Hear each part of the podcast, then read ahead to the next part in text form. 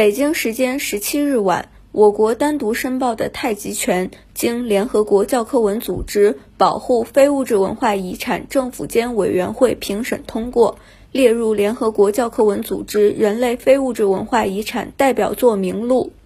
集健康、武术、文化三种属性于一体的太极拳进一步得到世界认可。那么，该怎么定义太极拳？太极拳的重要价值体现在何处？太极拳究竟能不能打斗？请和我们一起追根溯源，对话太极大师、陈氏太极拳传承人陈正雷。国家级非物质文化遗产项目陈氏太极拳代表性传承人陈正雷说。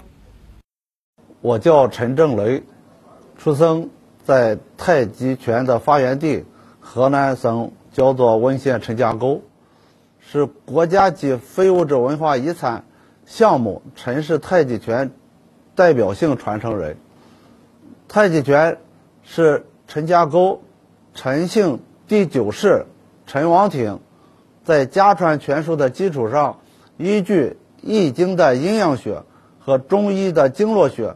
和导引吐纳术综合性的创造了一套具有阴阳性质、刚柔相济、快慢相间、松活弹抖的独特风格，以及符合人体的生理规律和大自然运转规律的拳术运动，所以它定名为太极拳。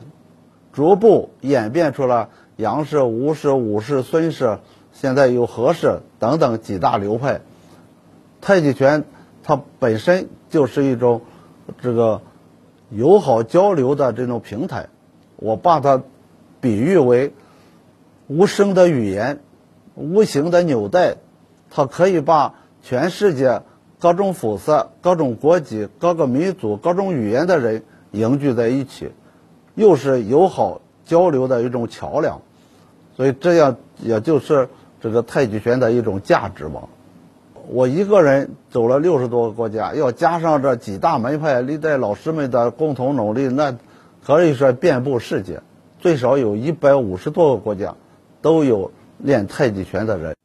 在冷兵器时代，太极拳就是上阵作战、打仗用的。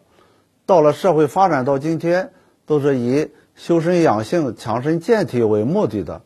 真正太极拳练出功夫，他一定能打。